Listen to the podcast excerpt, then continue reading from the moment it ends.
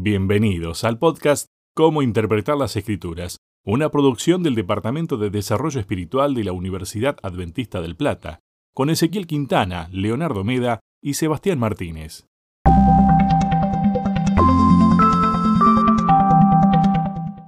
Hola, ¿qué tal? Bienvenidos a un nuevo repaso de la guía de estudio que estamos disfrutando junto con dos grandes capellanes de la Universidad Adventista del Plata. Los voy a saludar. ¿Cómo anda el señor Ezequiel Quintana? Bienvenido, Ezequiel. ¿Qué tal, Seba? Un gusto poder acompañarlos. Leo, también un gusto poder encontrarnos acá otra vez en este repaso, una semana más. ¿Cómo anda el señor Leo Meda? Hola Seba, hola S. Re bien. No puedo decir nada más que eso porque la verdad estoy muy contento de estar con ustedes. ¿Cómo te trata el tema de la pandemia, de la cuarentena y todo eso? Estoy re tranquilo. Creo que Dios ha mostrado su mano poderosa en este, ¿qué llevamos? Más de 50 días ya. Sí, claro. Y bueno, no tengo nada más que agradecerle a Dios. Ha habido momentos difíciles, pero estamos acá. Así que es un motivo para agradecer. Ya le voy a replicar la pregunta al señor Ezequiel Quintana, pero antes quiero saber en las redes sociales. ¿Cómo nos pueden ver y dónde nos pueden escuchar aquellos que quieran seguir este repaso de esta guía de estudio, mi estimadísimo Leo? Bueno, primero acércate a YouTube. Ahí tenemos este video eh, donde vos puedes encontrarnos en el canal BreakWap. Acordate, suscríbete, apretá la campanita, que eso es una ayuda muy grande para nosotros, para que otros puedan conocer qué estamos haciendo. Y en Spotify nos puedes encontrar como BreakWap o Capellanía WAP. Ahí estamos. Ahí estamos, Capellanía WAP. Acércate a ese, a ese canal de Spotify y ahí nos vas a poder escuchar. Bien, mi estimadísimo Ezequiel, ¿cómo anduvo la semana? ¿Cómo sigue el hombre que está a punto de poder tomar a su bebé en sus brazos porque su señora esposa está embarazada, mi estimadísimo Ezequiel? Pero más que contento. Ayer y hoy estuvimos lavando la ropa de la bebé, dejando todo Ah, qué listo. lindo. Así que hoy estamos colgando mediecitas de este tamaño en el tender y era una, es una eh, alegría in- indescriptible. Capaz después me canse de lavar tantas medias y, y body y todo el- la ropa de bebé, pero esta primera vez lo estoy disfrutando muchísimo. Bien, ¿cómo lo trata la cuarentena? ¿Cómo se llama su señora esposa? Eh, Antonella y mi hija se llama Alba y nos trata muy bien. Gracias a Dios estamos bien. Bien, nos metemos a hablar de la octava lección que, insisto, como dijo Leo, la puedes disfrutar en Spotify, la puedes ver en YouTube, en Facebook. ¿Cuál es el título ese y cuál es el versículo, el texto clave con el que vamos a arrancar este repaso? Dice la creación, el Génesis como pilar, primera parte, ¿no? Tenemos un poco de hilo más para sacar en este tema, así que primera parte. El texto clave dice, en el principio era el verbo y el verbo era con Dios. Y el verbo era Dios. Este era en el principio con Dios. Todas las cosas por Él fueron hechas y sin Él nada de lo que ha sido hecho fue hecho. En Él estaba la vida y la vida era la luz de los hombres. Juan 1, 1 al 4. Clave ahí. Interesante. Saben que yo trabajé 10 años en una empresa constructora en la parte de la gerencia, en la, la- la- la compra de materiales. Pero algo me llamó la atención que cuando comenzaban los edificios que se construían en esta empresa, que eran edificios de 12 pisos, eh, estaba el plano, pero las líneas fundacionales donde se tomaban algunas medidas, especialmente la primera medida que se tomaba y esa le daba fundamento al resto del edificio. O sea, si uno ponía esa rayita un poquito más abajo, todo el edificio iba a estar un poco más abajo, los 11, 12, 13 pisos. Si uno la ponía más arriba, más atrás, más adelante, todo cambiaba.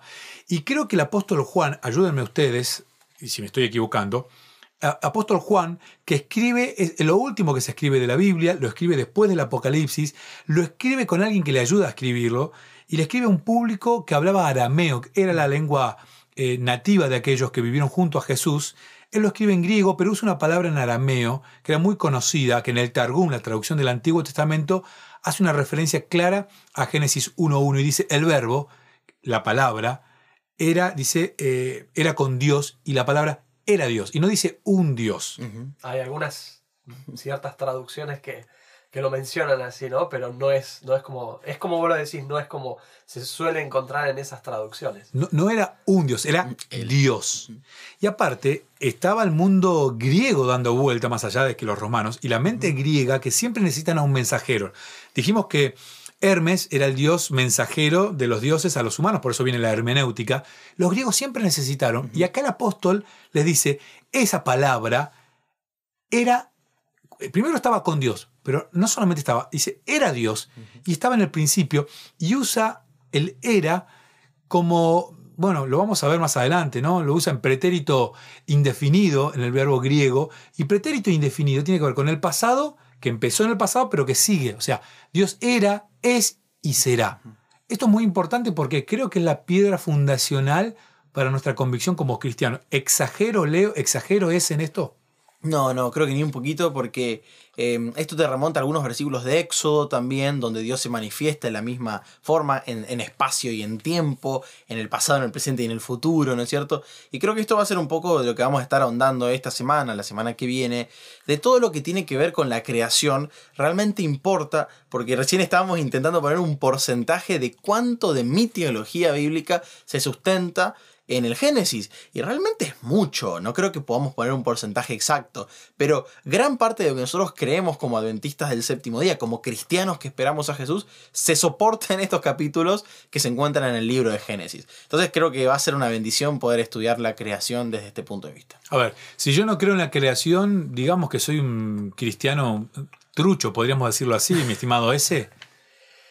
Eh, para mí el, el, libro de Génesis cumple y debería cumplir uh -huh. el propósito que cumplió originalmente para su, su público original, el primer destinatario. Uh -huh. ¿Cuál es el primer destinatario del Génesis? Si hacemos un poco de historia, eh, encontramos que el Génesis fue escrito por Moisés sí. en un tiempo específico, uh -huh. no antes de la salida del pueblo de Egipto, sino me voy a situar en un momento de la historia donde hay un pueblo que está preso en Egipto, ese pueblo forma parte de un pacto hecho con, de, con Dios a, a, cierta, a cierto pueblo y Moisés escribe y se los lleva y se los lee al pueblo. Uh -huh. ¿Para qué?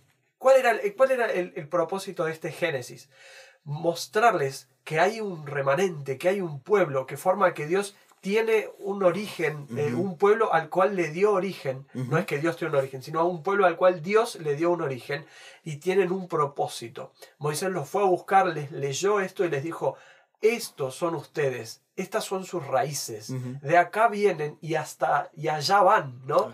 A, al propósito que Dios tiene para ustedes. El pueblo de Israel cree y ahí es donde empieza a ponerse, a gestarse lo que conocemos como el éxodo. Entonces, el, el Génesis en mí tiene que generar lo mismo. Uh -huh. Es un inicio, me está dando mis raíces. Uh -huh. ¿Dónde voy a empezar yo? Necesito acercarme al Génesis con fe, al igual que como cualquier otra parte de la Biblia. Uh -huh. Hay ciertos eruditos que han dicho, bueno, esto es mucho mito, lo vamos a sacar, esto de los siete días literales, esto del diluvio universal, vamos a sacarlo porque son mitologías donde ellos capaz quisieron representar por medio de estas historias otras cosas.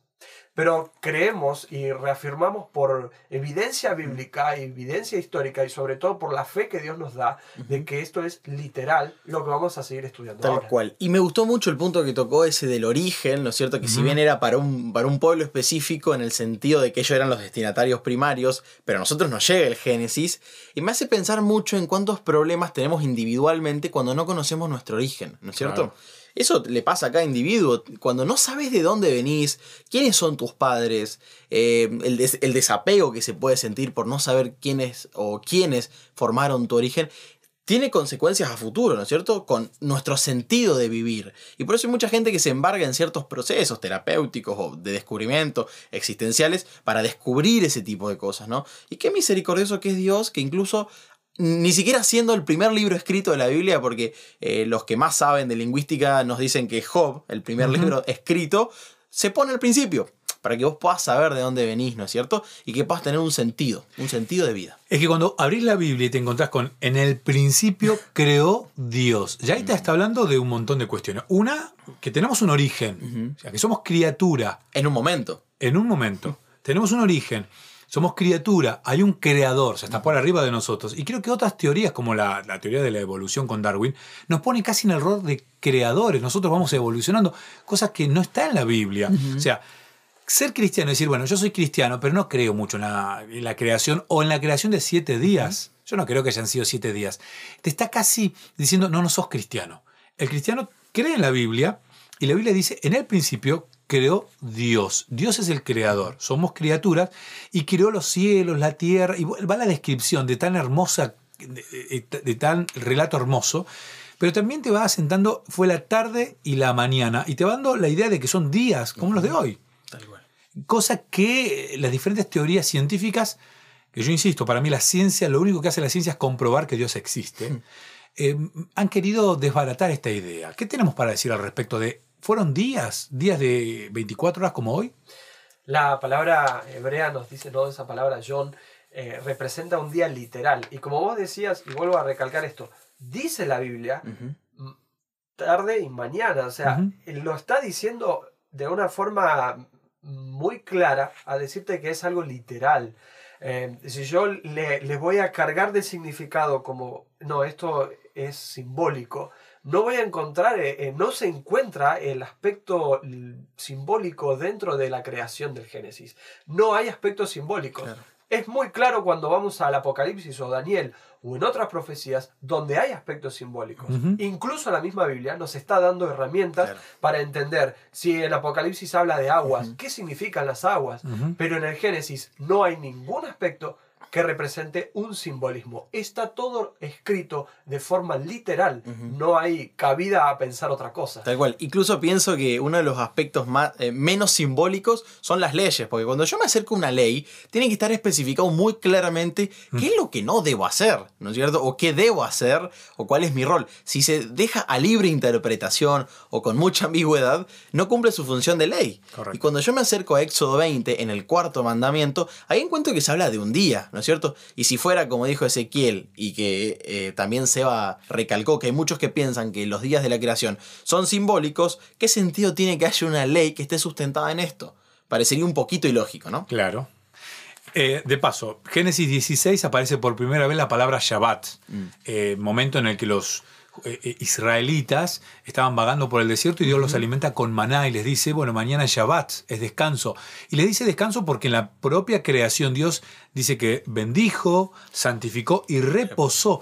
Pero el sábado forma parte de la creación. No es que la creación dura seis días y el séptimo día ya estaba. No, Dios lo crea el séptimo día, forma parte de una creación. Y a mí me llama poderosamente la atención que vos podés estar o no de acuerdo con el cristianismo o con las eh, religiones que nacen a partir de la Biblia, inclusive del Antiguo Testamento. Pero es inevitable que puedas salir de los siete días que tiene la semana. Seas de la religión que seas, yo no sé si hay otra religión que tenga en su libro que, que le da origen una semana de siete días. Tal cual. Incluso cuando uno va a, por ejemplo, el día, a un montón de cosas que, que nosotros las entendemos por los ciclos de, de los astros que están en el cielo, ¿no? La semana no tiene nada que ver con eso. Es como que nos viene dada desde otro origen. Que bueno, el Génesis en su primer versículo lo dice, en el principio creó Dios. Entonces de ahí viene la semana. Y es interesante ver cómo la semana fue atacada. Por, y incluso hoy creo que estamos en el peor asedio en contra del sábado y de la semana, tal cual como Dios la, la explicó en, en- el, en el origen, ¿no? Y quiero destacar algo que dice un autor que se llama Julián Serna Arango, que él escribió un libro que se llama Somos Tiempo, ¿no es cierto? Que esto va bastante de la mano con el pensamiento hebreo, y él dice que cada cultura es ante todo una experiencia de tiempo. O sea, una cultura es una forma de experimentar el tiempo. Y como siempre venimos debatiendo un poco, están en pugna eh, la cultura hebrea, que recibió muchas cosas de Dios, no la hizo una cultura mejor que otras, tampoco la hizo libre de errores, pero sí que hay cosas esenciales que tenemos que entenderlas. Y creo que el tiempo es algo muy bueno, ¿no? Que, que deberíamos sacar de cómo los hebreos lo entendían. No algo repetitivo, no algo netamente lineal, sino había otra forma de experimentar el tiempo y el sábado tenía totalmente una relación con eso, porque venía cada siete días, ¿no? Sus fiestas cada tantos meses y el día de expiación tan importante para ellos una vez al año, otro día literal. No tenía ningún sentido que este día sea simbólico, no, era el día de expiación. Y también se llamaba Yom. También el Yom Kippur, ¿no Mira. es cierto? O sea que como dice Ezequiel, acá no hay nada de, de, de- de- de- de- de- de símbolos ni nada. Acá es literal, eran días literal. A mí me gusta ese pensar en fue la tarde y la mañana. Para Dios siempre el día comienza con la tarde. Incluso David, en uno de los salmos, él dice ¿no? que la, eh, oraba de tarde al mediodía, Mm. y, ¿no? A- al, sí, a la mañana y después al, al mediodía. Hay, hay cierto eh, forma de contabilizar los días en la Biblia que, que nos llevan a pensar esto de que el día para Dios comienza ¿no? la tarde y la mañana, eh, Claro. una forma diferente. Por eso si vos no tenés quizás tanta cercanía con la iglesia adventista y te acercás a alguno de nosotros, el viernes por la noche te vamos a decir feliz sábado. Y tiene que ver con esto, ¿no? Tratamos de que esto lo podamos llevar a la práctica. Es que primero y principal no existía el reloj. Claro. Entonces no teníamos la cero como para decir comenzó un nuevo día. Entonces cuando el sol se ponía, automáticamente comenzaba el otro día. Una cuestión hasta lógica, podríamos decirlo. A ver, eh, la teoría de la evolución fue y combatió directamente una creencia muy fuerte, que es la creencia de Dios es el creador. Después, a lo largo del tiempo, hubieron otras ideas que fueron eh, tratando de luchar contra la idea de los días de la creación fueron de, siete, de, de 24 horas y hasta ese día apartado, separado que nosotros decimos el sábado, el día de descanso. Pero no es la única institución que está dentro de la creación que sigue siendo atacada. ¿De qué estoy hablando? ¿Exagero cuando digo que el matrimonio está siendo atacado hoy? No, no, no, para nada. Incluso el viernes tuve la oportunidad de convertir una meditación con algunos chicos. Para los que saben, yo estoy dentro del campus universitario, entonces tengo la oportunidad de eh, encontrarme físicamente con algunos chicos. Estamos, estoy en una gran casa. Y hablamos de que en el Génesis está el origen del otro, ¿no es cierto? Adán era un yo Sí. y Eva era el otro. Entonces ahí está el origen de las relaciones y como Dios dijo, la familia. ¿No es cierto? Fue el origen, la creación de la familia. Y acá creo que ese puede comentarnos un poquito más de esto. La, la familia eh, tiene, tiene un origen, ¿no? Como, eh, Seba, me quedo con esto de que es una institución, es Mm. algo que Dios creó y estableció desde la misma creación, lo puso como algo eh, prioritario, como algo que es una marca que identifica al ser humano. Ujú. El sábado identifica Ujú. al ser humano, ¿no? Eh, el, el matrimonio nos identifica como seres humanos porque Dios tiene un plan con el matrimonio. Con el matrimonio, este eh, matrimonio puro, heterosexual, eh, el plan es revelarse en, ese, en esa unión. Hay una revelación de Dios. No, no es que yo me caso y de repente voy a tener una revelación, sino que voy a comenzar a comprender el amor de Dios y eso de que hablábamos, de que Dios eh, puede... eh, vará, ¿no? Y que nosotros como seres humanos, asá, creamos desde lo que ya existe. Eh, como, como padres, tenemos- Cuando, cuando nos unimos. cuando nos unimos, Solos no. Solos no, podemos crear algo desde la existencia, de lo que ya existe y dar, eh, crear un hijo, tener un hijo, es algo donde ahí vamos a entender a Dios. Ese es el lugar donde Dios, por medio de esa institución, se quiere manifestar. Sí, im- impresionante. ¿Me podrías explicar esos dos términos que usaste, que son dos términos hebreos, para que aquellos que tal vez se enganchan con nosotros esta semana lo puedan entender mejor, Ezequiel? Bien, en la semana pasada encontrábamos esto de que Dios, eh, este término hebreo que define a, a Dios, a la creación de Dios, como que Dios vará, ¿no? Esa, esa creación que Dios tiene la capacidad de hacer algo desde lo inexistente. Ese apocalipsis que dice cosa que ojo no vio, ni oído yo, ni ha, pens- no ha- ni ha subido al pensamiento, es algo que solo Dios puede hacer, crear Claro. de lo que no existe. A ver, cuando- hizo en la creación. Cuando en la Biblia dice Baraj, está hablando de Dios creador. Eh, Claro. y O sea, es un término que solo se, se usa para Dios. Desde cero. Bien, o sea, si yo me pongo a hacer un video, a editar un video, no puedo decir estoy Baraj, No. un video. Yo no puedo crear. No, estamos asá, ¿no? Yo estoy Estamos- asá. O sea, haciendo algo desde lo que ya existe, ¿no? Y el ser humano hace eso. Voy a crear una casa. Bueno, la hice desde lo que existe, con materiales que existen. Desde el corralón. Desde la ferretería, ¿no? Eh, es interesante entonces con respecto al matrimonio y cómo Dios creó un matrimonio. Un matrimonio específico, heterosexual, con principios, con una pureza que el pecado ha ido pervirtiendo. Y quiero, quiero resaltar esto. eh, capaz en un momento de la historia se pudo haber entendido de que si yo no veo a alguien que tenga una dolencia física, no tiene ningún problema. Pero la psicología nos abrió un, un paradigma nuevo, de que ahora tenemos cuestiones mentales que también uno me puedo enfermar, me puedo lastimar mentalmente, podríamos decirlo de esa forma. Bueno, en la espiritualidad pasa lo mismo. Eh, nosotros necesitamos entender de que el sábado es importante. Y no podemos cambiar y que el matrimonio también y que todo lo que Dios ha creado es así por más que no uno puede decir bueno si yo no lo veo si no lo creo de esa forma no es así Eh, sumando esto con respecto a lo que se venía diciendo de- del día sábado y de la creación sobre todo de Dios porque estaba, estaba pensando esto no hay gente que dice bueno si no lo veo no lo creo o si no es tan así como parece eh, entonces, la gente que antes no veía una cuestión mental o una, bueno, tiene una cierta enfermedad de su mente. Entonces, porque no lo veía, no existía, pero ahí estaba. Y pienso también en un concepto que el apóstol Santiago o el, el, escritor Santiago de la Biblia dejaba, que él hablaba de los que hacían catalaleo, decía, ¿no? Que eran los que murmuraban. Y estoy pensando que Satanás hace eso en contra de Dios, ¿no? Viene hace miles de años murmurando en contra de él para que vos dejes de creer. ¿Y cómo lo hace? Bueno, desde el principio. Hace que vos dejes de creer en, la, en, en el Génesis, en la creación en siete días literales, ¿no?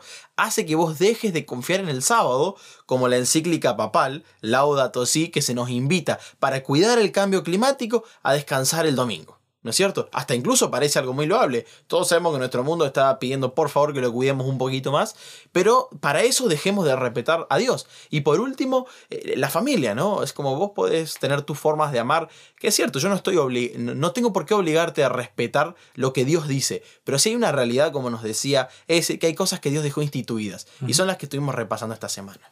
Nos hemos quedado sin tiempo, 20 minutos tengo en mi reloj ya de, de este espacio que estamos dedicándole al repaso del, estudio de esta guía, que realmente es apasionante y los quiero invitar a que puedan seguirnos a través de Facebook, a través de YouTube, a través de Spotify y la semana que viene vamos a seguir hablando de la creación. ¿Por qué? Porque es el fundamento de lo que nosotros creemos. Nosotros creemos que Dios es el creador. Y la Biblia en la creación nos deja esto por asentado. Ese, ¿tenés algunas palabras como para despedirte? ¿Algo te quedó por ahí guardado? Sí, eh, vamos, que vamos a seguir viéndolo, pero que el Génesis también nos introduce de que hay un plan, Mm. de que hay- hubo un problema y hay un plan. Ah. Sin ese, el inicio de ese problema, somos mera casualidad.